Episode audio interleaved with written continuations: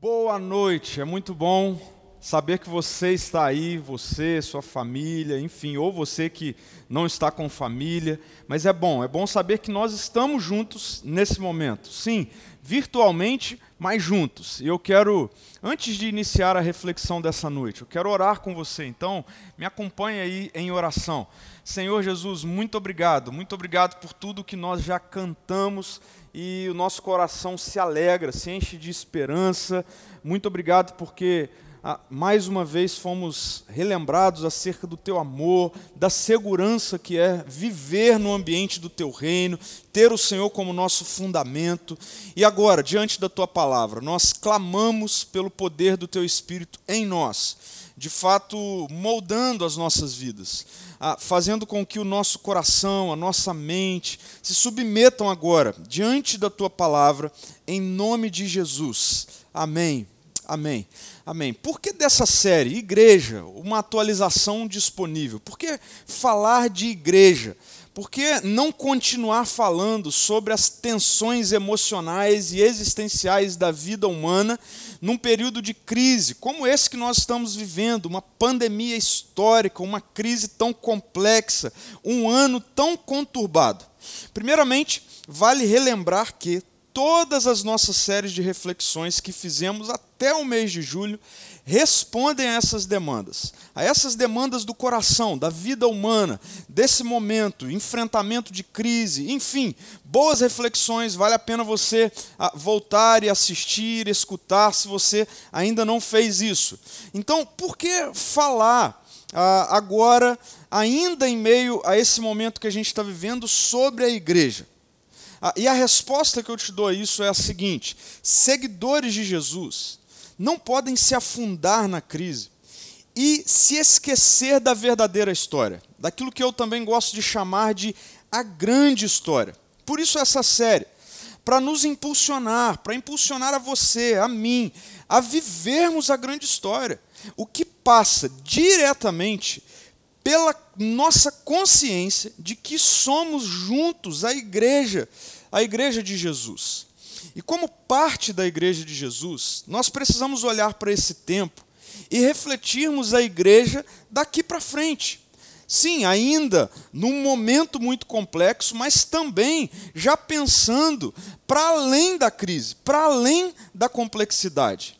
E hoje nós vamos fechar essa série, uma série bem curta, foram três domingos apenas, com alguns também podcasts gravados. E se você ainda não ah, teve a oportunidade de escutá-los, eu queria te encorajar a fazer isso. O nosso objetivo com essa série foi alinhar o que nós pensamos sobre a igreja. Um alinhamento necessário, tanto para aqueles que já fazem parte da nossa comunidade, da Igreja Ser Amor, mas também para você que está nos conhecendo agora, que nos conheceu agora em meio a esse tempo onde estamos sendo igreja de forma totalmente online. Até agora, com essa série, nós respondemos duas perguntas importantes.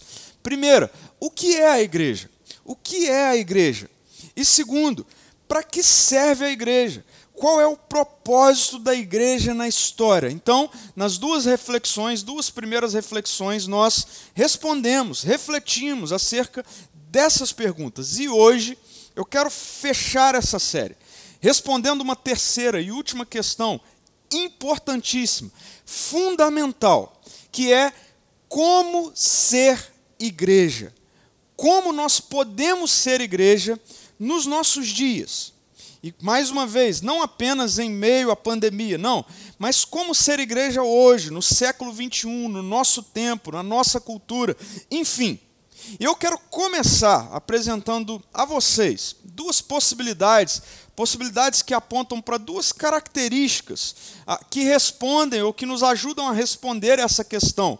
Como ser igreja? E eu quero começar com uma opção, sendo uma igreja de manutenção. Como ser igreja? Sendo uma igreja de manutenção. E a palavra manutenção ela é autoexplicativa. Fazer manutenção de algo significa cuidar para que aquilo continue funcionando. Ah, então, quando eu preciso fazer a manutenção de algum, ah, de algum eletrodoméstico, enfim, de, de alguma coisa do carro, o que nós estamos querendo com isso é que aquilo continue funcionando da forma como está funcionando. Uma igreja que vive o seu como, numa perspectiva de manutenção, faz tudo o que faz pensando em como manter as coisas como elas estão. Qual o problema disso? E aí eu trago dois problemas de ser uma igreja de manutenção. Primeiro problema: a igreja de Jesus, aquela apresentada nas Escrituras, não foi constituída para ser uma igreja de manutenção. Lembre-se da nossa primeira reflexão ah, do que é a igreja. E na ocasião nós respondemos que a igreja é a comunhão dos alcançados pelo Espírito Santo logo após o Espírito Santo ser derramado, Atos 2, 3 mil pessoas foram incluídas na comunidade dos alcançados pelo Evangelho, por Jesus, mediante a ação do Espírito, através da pregação do apóstolo Pedro. Então percebam, se a manutenção fosse a intenção de Jesus para a sua igreja, permaneceriam com aquelas cerca de 120 pessoas, 120 seguidores de Jesus. Então, esse é um primeiro problema de ser igreja em manutenção ou de manutenção, porque quando eu olho para as Escrituras, quando eu olho para a maneira com a qual a igreja se desenvolve nas Escrituras, eu, sem medo, afirmo que a igreja de Jesus não foi constituída para manutenção. Mas um segundo problema existe quando uma igreja vive a partir da manutenção ou para a manutenção, que é a igreja que passa a viver para manutenção fatalmente perderá o seu propósito. Fatalmente, perde o propósito bíblico. O que significa dizer que ela vai deixar de viver para expressar o reino de Deus e, consequentemente, de ver pessoas sendo alcançadas. Uma igreja que vive para manutenção fatalmente começa a, a viver para si mesma. E aí, gente querida, é terrível uma igreja em si mesmada. É terrível, é trágico, é chato demais, é insuportável uma igreja em si mesmada. Poucas coisas são tão terríveis e chatas do que uma igreja que começa a viver para alimentar ego de crente. É verdade. Poucas coisas são tão chatas e terríveis do que isso. Pessoas em si mesmadas se tornam insuportáveis. Agora imagina uma, um, um monte de gente em si mesmado que começa a viver e a desenvolver uma igreja em si mesmada. A consequência disso é tragédia, é algo insuportável.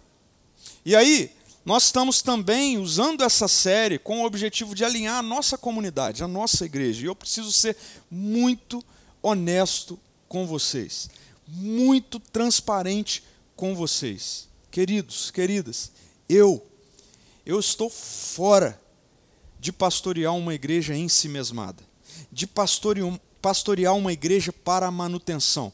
Não dá para mim. Ah, eu tenho consciência de que Jesus não me chamou para ser um pastor de manutenção. Eu tenho convicção disso. Eu não sei se você sabe, algumas pessoas certamente sabem, que eu tenho uma primeira formação antes da teologia, eu fiz educação física. E por algum tempo eu trabalhei efetivamente com a educação física. Fui professor universitário, mas também trabalhei como personal, trabalhei em academia, trabalhei em escola, enfim. E, e eu me lembro que no meu tempo de academia, quando eu era personal, ah, alguns alunos né, viviam passavam a aula toda reclamando do treino, mas faziam o treino. Então, deixa eu dizer algo para vocês com todo o amor do meu coração por vocês. Se for para eu ser um pastor de manutenção, que vive para pastorear uma igreja em si mesmada, eu prefiro voltar a ser personal. Sabe por quê? Porque de verdade, para mim, é mais fácil lidar com um aluno que vive reclamando treino inteiro do que aguentar crente em si mesmado. Eu tô fora disso. Eu definitivamente não fui chamado para manutenção. Agora, existe uma outra maneira prática de ser igreja, de como ser igreja. Qual? Sendo uma igreja missional. Missional. E aí, antes de tudo, eu quero afirmar que igreja missional não é um apelido dado a novas igrejas, mas um estilo de vida. Sim, um modus operandi, uma maneira de ser. O como uma igreja pode funcionar. E aí, agora eu quero afirmar que a igreja de Jesus, a igreja que as Escrituras nos apresentam, necessariamente precisa ser uma igreja missional. Necessariamente. A igreja de Jesus precisa compreender, antes de qualquer coisa, que Jesus, aquele que a Bíblia diz ser o cabeça da igreja, o líder da igreja, aquele que governa a igreja, Jesus está realizando algo. Jesus veio a essa terra com uma missão específica. E Jesus continua engajado com o seu propósito. Qual? Muito daquilo que nós falamos, inclusive no domingo passado, o de alcançar e redimir pessoas por meio do Evangelho, por meio da sua obra consumada na cruz. Logo, meu, meus irmãos, uma igreja que não está engajada com isso que é o propósito de Jesus, não pode ser chamada de uma igreja de Jesus. Uma igreja que não está alinhada em como Jesus vive e está vivendo a história, não pode ser uma igreja de Jesus. Eu vou citar algo que eu li ao longo dessa semana.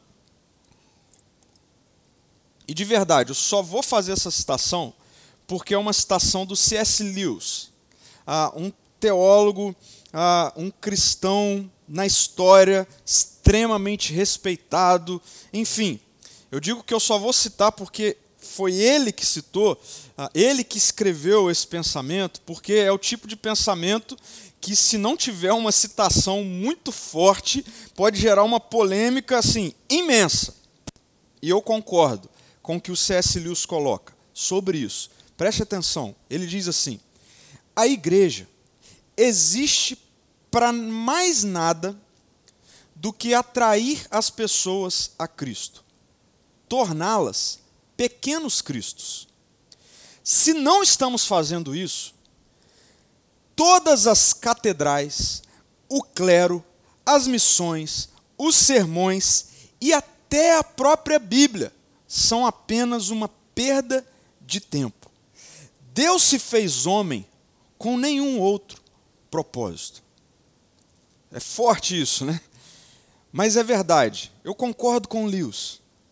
Ele está afirmando que a igreja, ela precisa estar alinhada com aquilo que Deus é, com aquilo que Jesus está fazendo. E Jesus está atraindo, salvando, redimindo pessoas para torná-las pequenos cristos. Isso é ser um discípulo.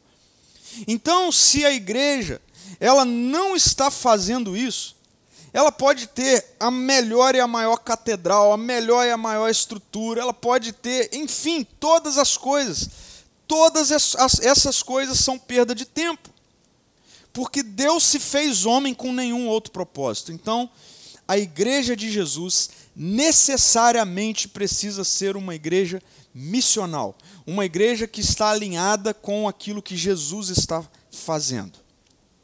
Eu quero olhar para as Escrituras com vocês, ah, voltando para o livro de Atos. Atos tem sido a, a nossa jornada nessa pequena série. Hoje eu quero ler com vocês Atos no capítulo 4, do versículo 23 ao versículo 31. Mas antes de ler, enquanto você vai abrindo sua Bíblia ou ligando a sua Bíblia, enfim, eu quero ah, contextualizar a você acerca de onde nós estamos nessa caminhada pelo livro de Atos. Nós terminamos a reflexão da semana passada no versículo 47 do capítulo 2 de Atos, mostrando que aquela igreja, a igreja que nasce a partir do derramamento do Espírito, tinha a simpatia da cidade.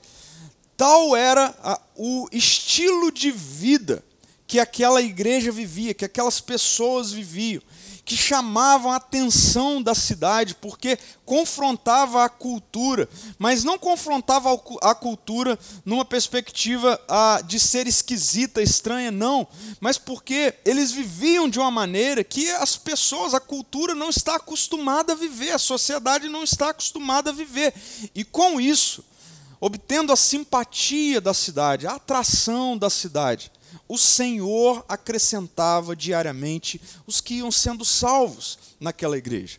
O capítulo 3 de Atos inicia com Pedro e João indo ao templo orar. E na entrada da porta do templo onde eles estavam indo orar, havia um aleijado, já fazia algum tempo, pedindo esmolas.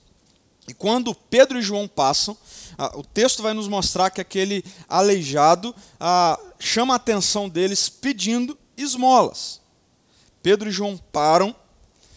É interessante porque o texto diz que eles olharam atentamente para aquela pessoa e após dizerem que não tinha esmola para dar, não tinha prata nem ouro, ou seja, dinheiro para dar, eles tinham algo do qual eles poderiam dar. O que eles tinham? A vida de Jesus neles, o poder do Espírito Santo neles. Então, eles oram e aquele aleijado é curado. Isso faz com que, mais uma vez, Pedro tenha novamente a oportunidade de testemunhar, de anunciar o Evangelho, de dizer com todas as letras que aquele homem havia sido curado pelo poder do nome de Jesus, aquele que ah, fora morto numa cruz, mas ressuscitou ao terceiro dia. A questão é que dizer isso, dizer isso, traz uma confusão generalizada no meio dos líderes religiosos daquela época. E Atos 4 vai nos mostrar o que gera a pregação de Pedro. Pedro dizer e afirmar que o homem havia sido curado pelo poder que há no nome de Jesus. A confusão foi tanta que Pedro e João são presos, mas logo eles são levados diante do Sinédrio. O Sinédrio é a espécie do STF da época, para ficar bem ilustrado. E eles são levados para serem julgados pelo Sinédrio, por aqueles homens. E após serem presos, apanharem, terem sido ameaçados, por exemplo, aqueles homens, o Sinédrio diz para Pedro e João: Ei, vocês vão ser liberados, mas vocês não podem mais falar no nome de Jesus. E aí Pedro corajosamente responde: Então, julga-me vocês, o que deveria ser certo? Eu temer a Deus e obedecer a Deus, ou temer a vocês e obedecer a vocês? Com isso, Pedro afirma: Nós não vamos parar de falar no nome de Jesus. Fato é que, ah, no meio daquilo tudo, Pedro e João são liberados, porque aqueles homens não tinham nada para julgar Pedro e João e condená-los. E aí, então, dentro desse contexto, eu quero ler com vocês Atos 4, do versículo 23 ao versículo 31, e o texto diz assim: Assim que foram libertos, Pedro e João voltaram ao lugar onde estavam os outros irmãos e lhes contaram o que os principais sacerdotes e líderes tinham dito. Versículo 24. Ao ouvir o relato, todos os presentes levantaram juntos a voz e oraram a Deus. Ó soberano Senhor, Criador dos céus e da terra, do mar e de tudo que neles há, falaste muito tempo atrás pelo Espírito Santo, nas palavras do nosso antepassado Davi, teu servo. Por que as nações se enfurecem tanto? Por que perderam tempo com planos inúteis? Os reis da terra se prepararam para guerrear, os governantes se uniram contra o Senhor e contra o seu Cristo. De fato, isso aconteceu aqui nessa cidade, pois Herodes Antipas, o governador Pôncio Pilatos, os gentios e o povo de Israel se uniram contra Jesus, o teu servo santo, a quem ungiste. Versículo 28.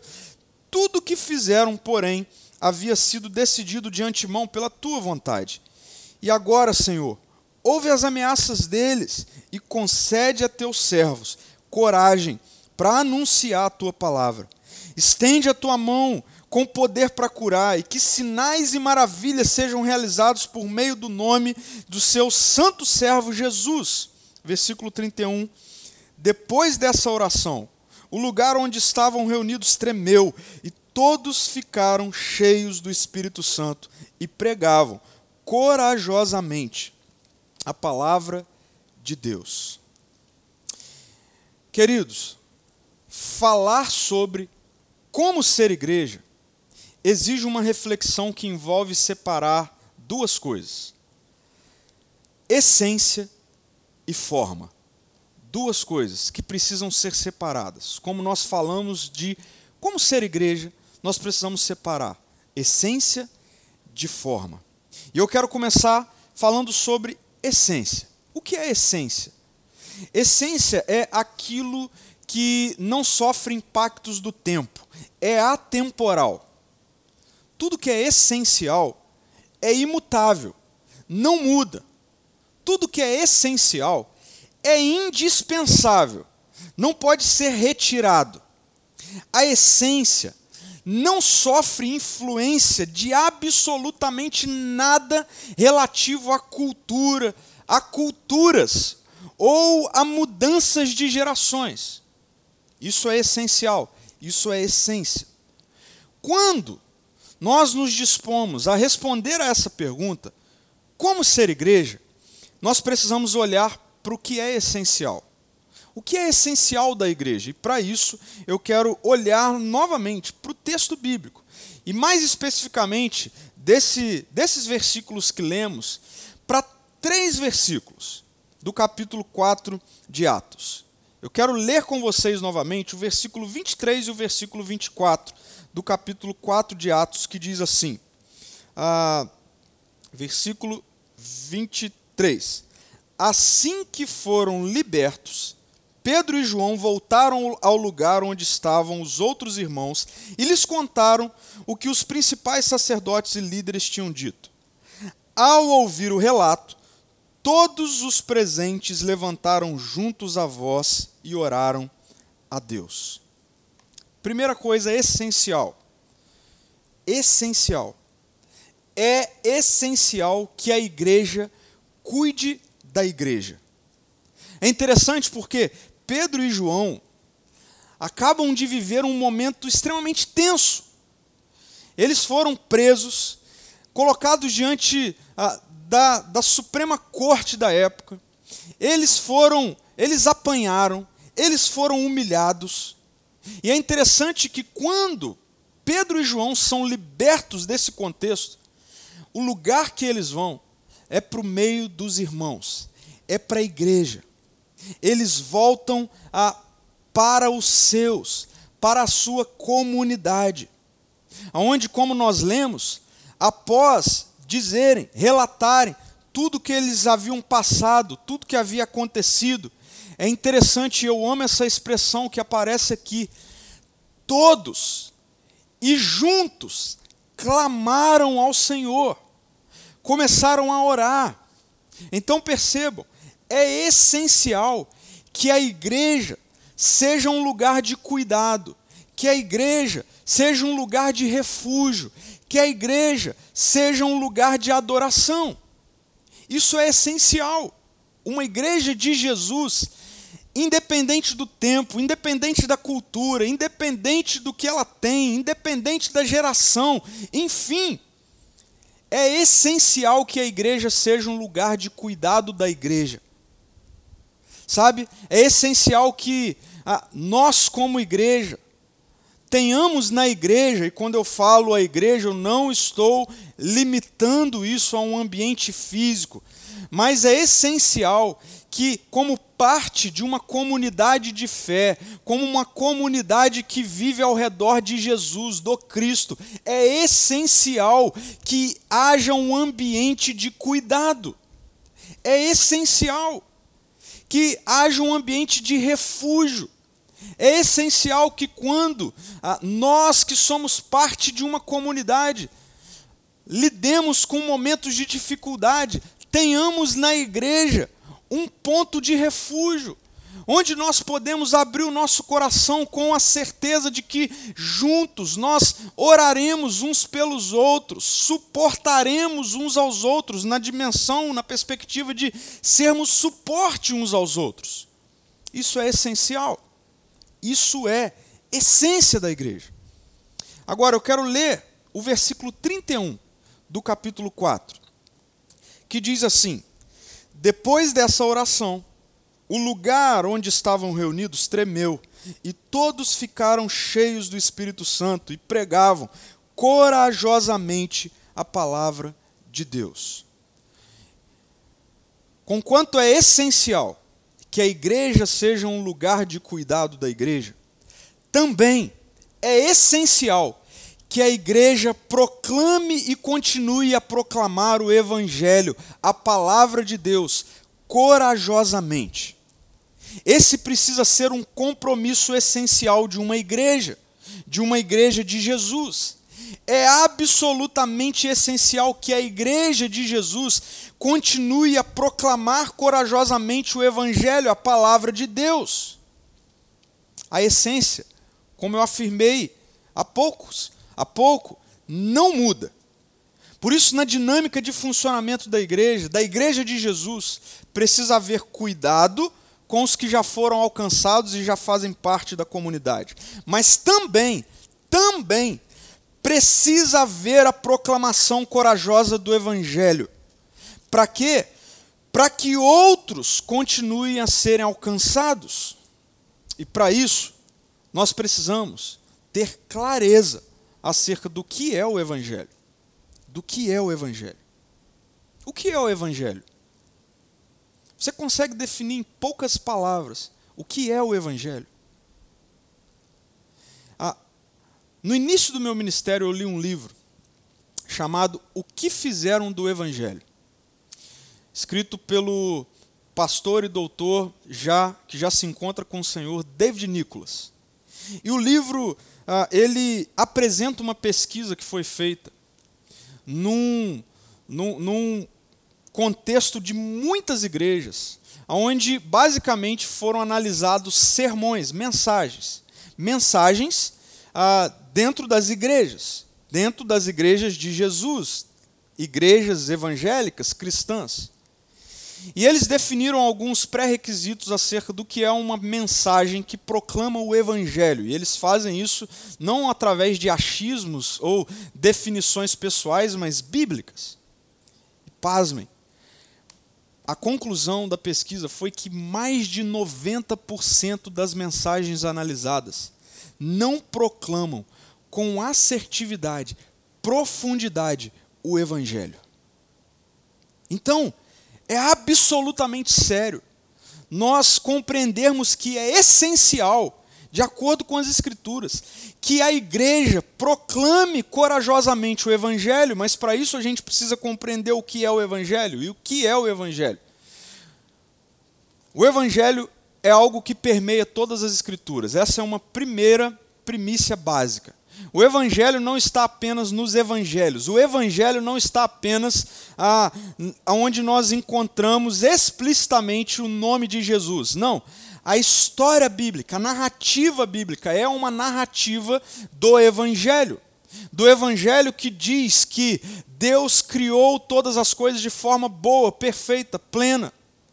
E tudo era para acontecer, existir assim mas que a humanidade decidiu romper com o governo bom e amoroso de Deus sobre a sua vida.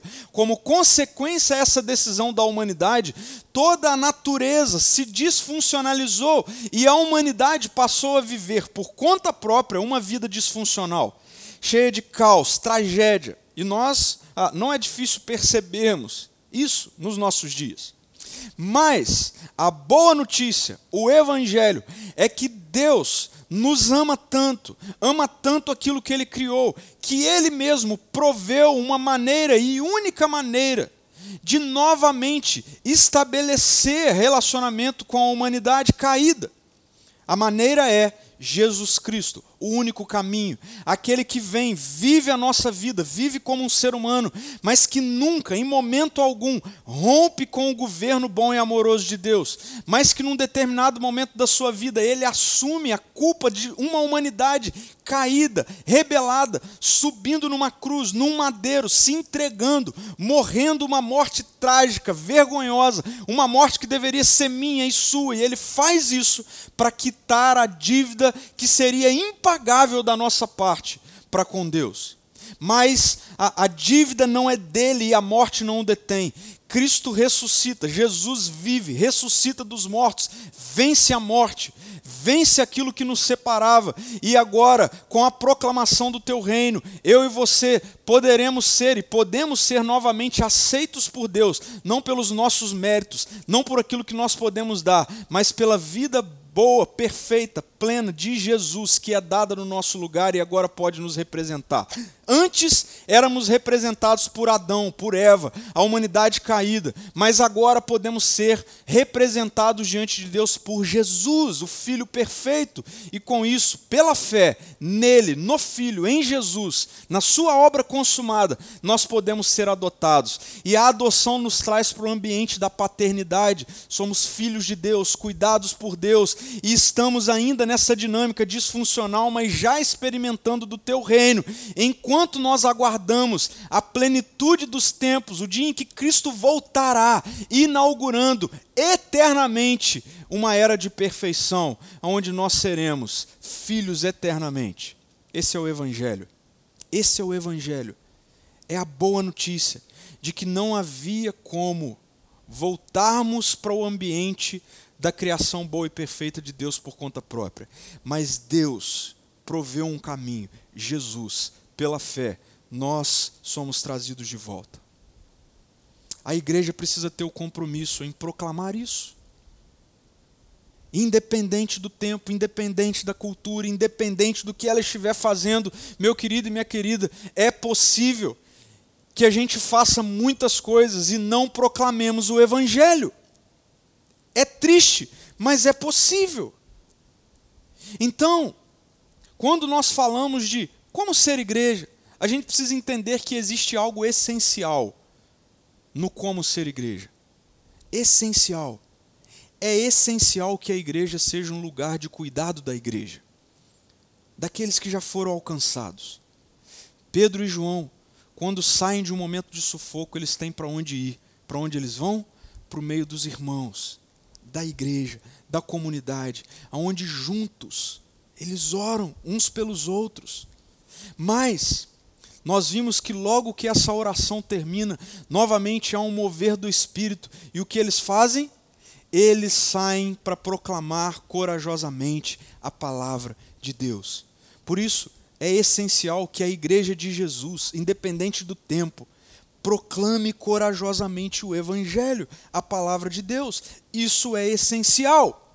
Mas, a partir do entendimento claro acerca da essência, nós precisamos agora refletir sobre a segunda palavra, forma.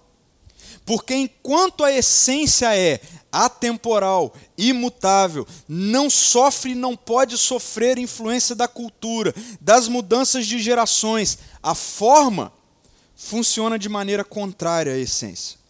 A forma, meu querido e minha querida, é e deve ser temporal, mutável, deve interagir com a cultura, com a geração. Sim. E aqui eu quero fazer uma afirmação que eu sei que eu vou mexer num vespeiro. Qual a afirmação?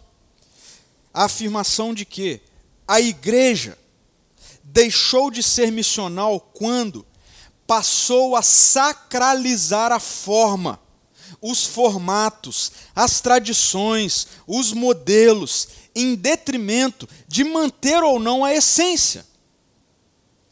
Isso é trágico.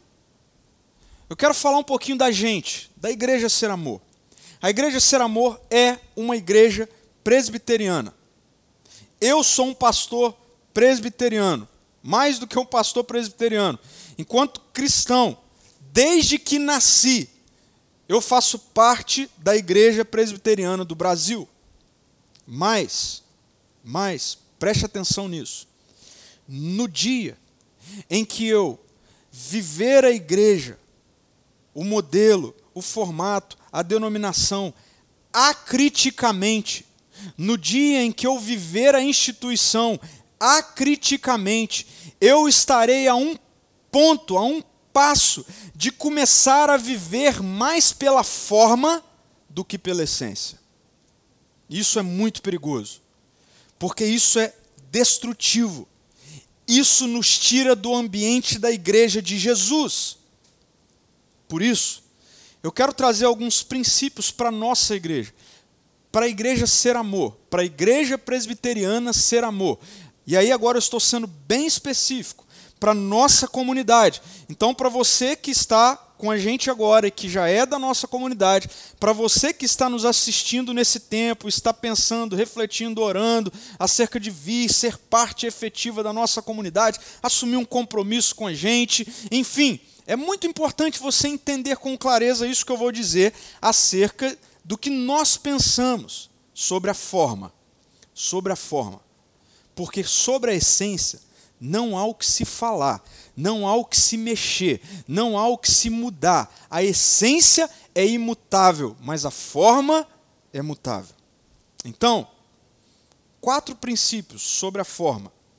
Primeiro princípio: quanto à forma, seremos sempre contextualizados. Quanto à forma, seremos sempre contextualizados. E para isso, eu quero usar aqui uma citação do pastor Tim Keller, ah, num livro fantástico chamado A Igreja Centrada. Falando sobre contextualização, o pastor Tim Keller diz assim: contextualizar não é como normalmente se afirma, falar o que as pessoas querem ouvir.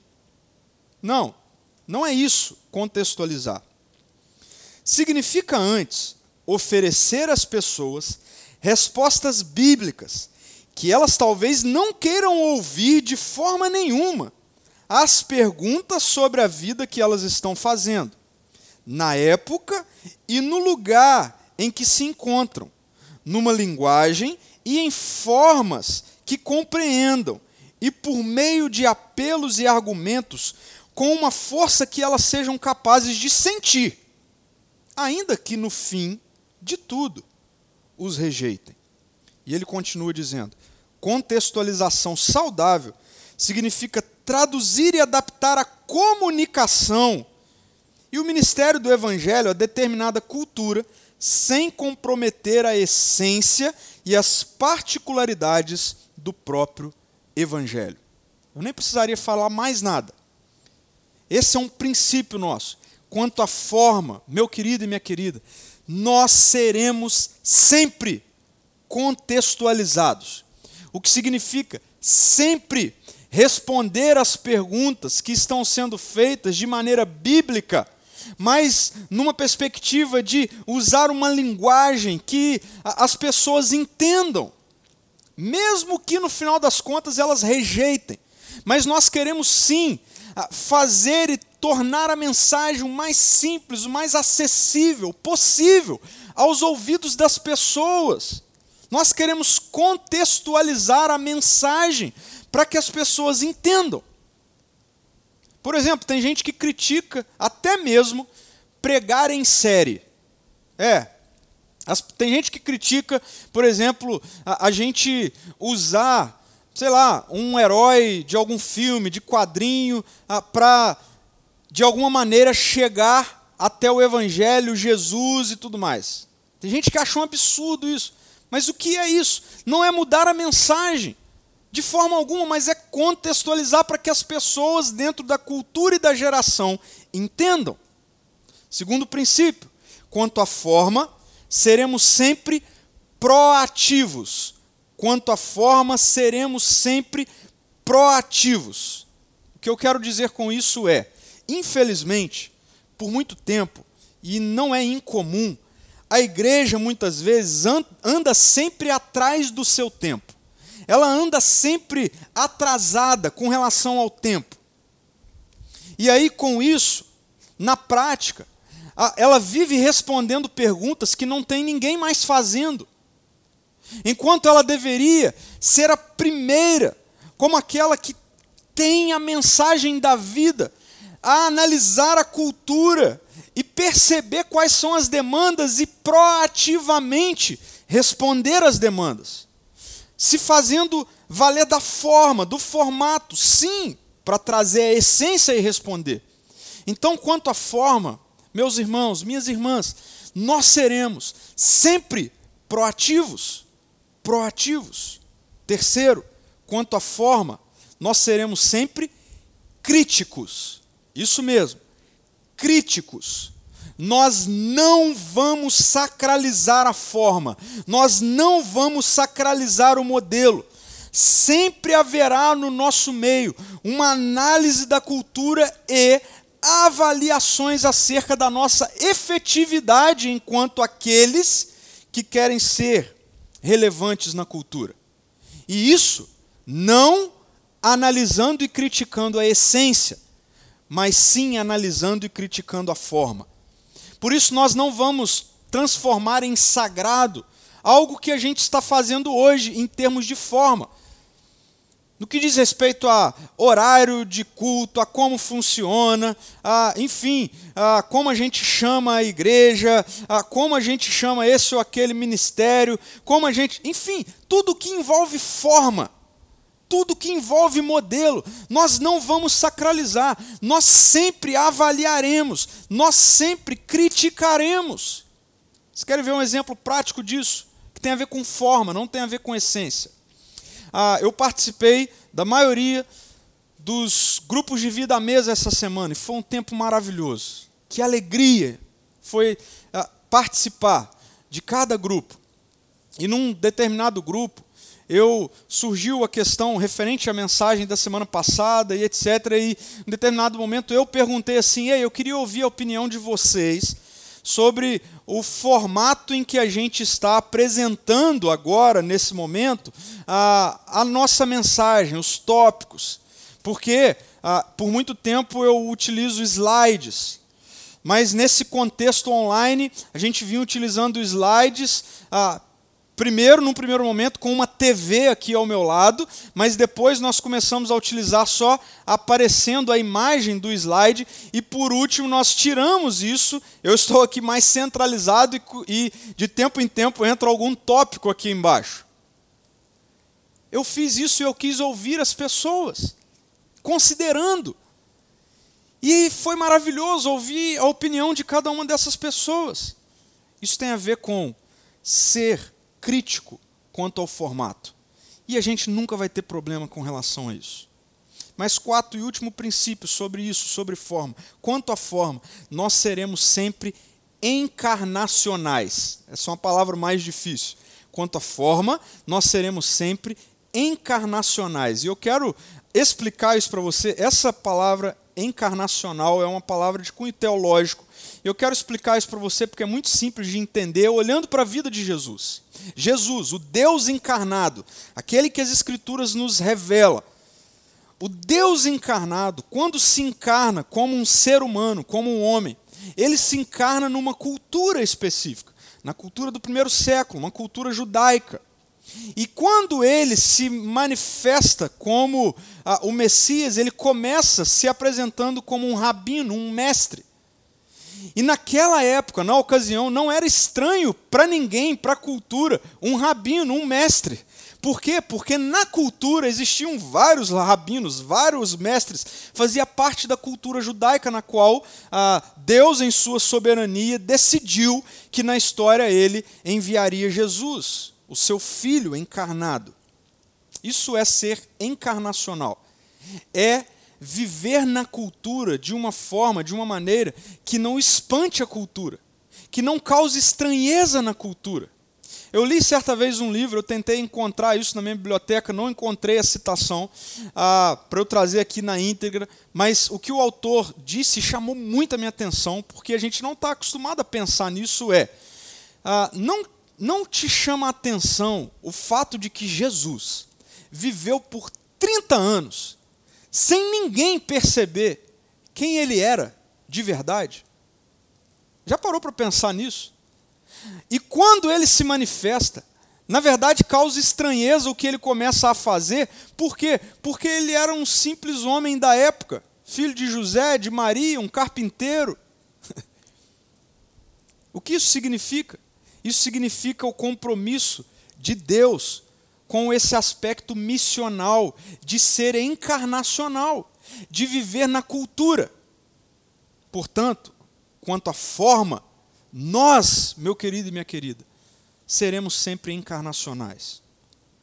Sabe, é triste, mas muitas vezes eu lido com pessoas que falam assim: Pastor, eu olho para crente e eu sinto estranheza.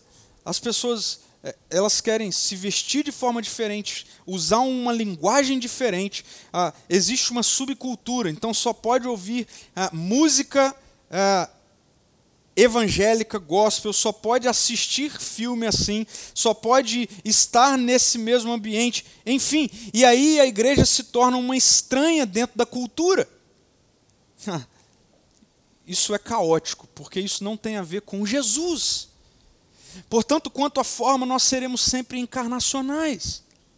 Queridos, eu quero que a igreja Ser Amor carregue em seu DNA essa característica encarnacional, de estarmos de fato onde nós estamos, no tempo, no espaço, sem causar estranheza na nossa maneira de ser, de falar, de se vestir, não, nos nossos ambientes, não.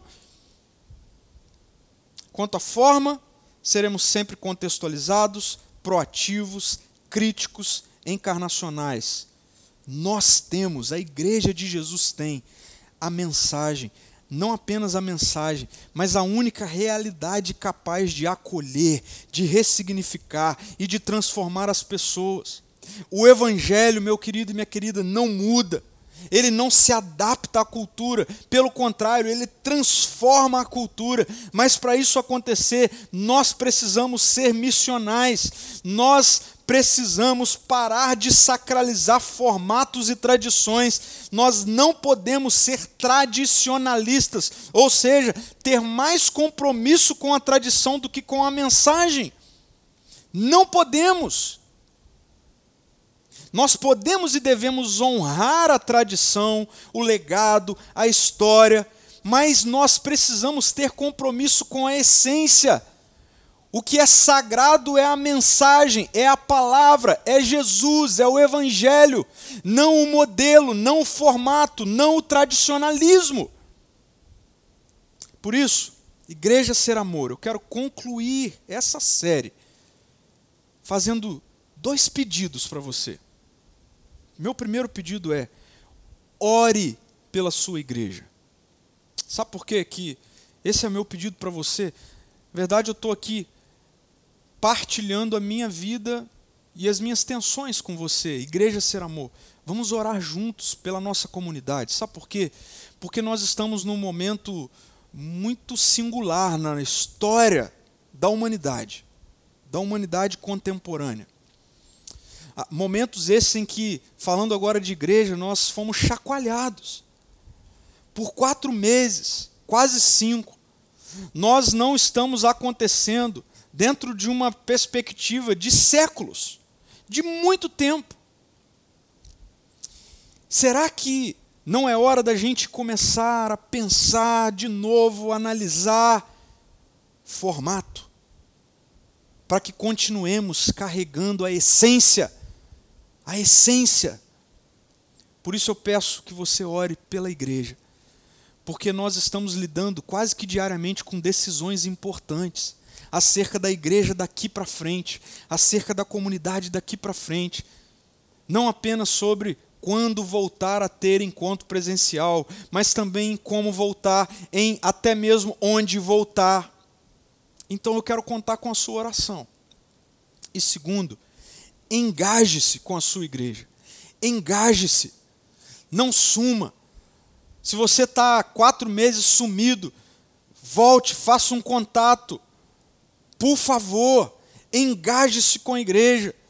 Tem muita coisa acontecendo, tem muita coisa a acontecer. Nós estamos entrando agora em agosto no aniversário da nossa comunidade. Quantos sonhos eu quero comunicar a vocês e fazê-los sonhar juntos, porque isso é ser igreja. Nós somos uma igreja missional.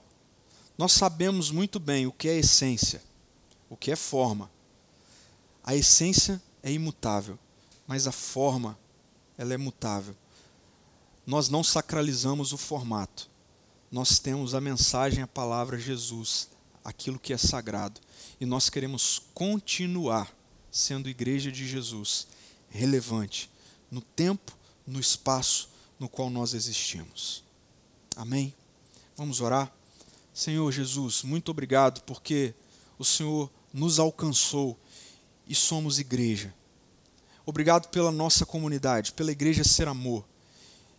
Jesus querido, eu quero mais uma vez, como pastor dessa comunidade, assumir publicamente o meu compromisso diante do Senhor, em ter o Senhor como aquele que é o cabeça, aquele que é o dono dessa igreja com I minúsculo, dessa comunidade de discípulos. E eu quero pedir por cada irmão, cada irmã, por cada pessoa, Deus, dessa comunidade, pela nossa comunidade como um todo, que Deus, essa reflexão de como ser igreja entre no mais profundo da nossa mente e do nosso coração e nós possamos responder a isso, sim, Deus, com obediência e com compromisso. Nós somos uma igreja missional. Nós não seremos jamais uma igreja de manutenção em nome de Jesus. O nosso compromisso é com a essência, com a proclamação do evangelho e com o cuidado de pessoas.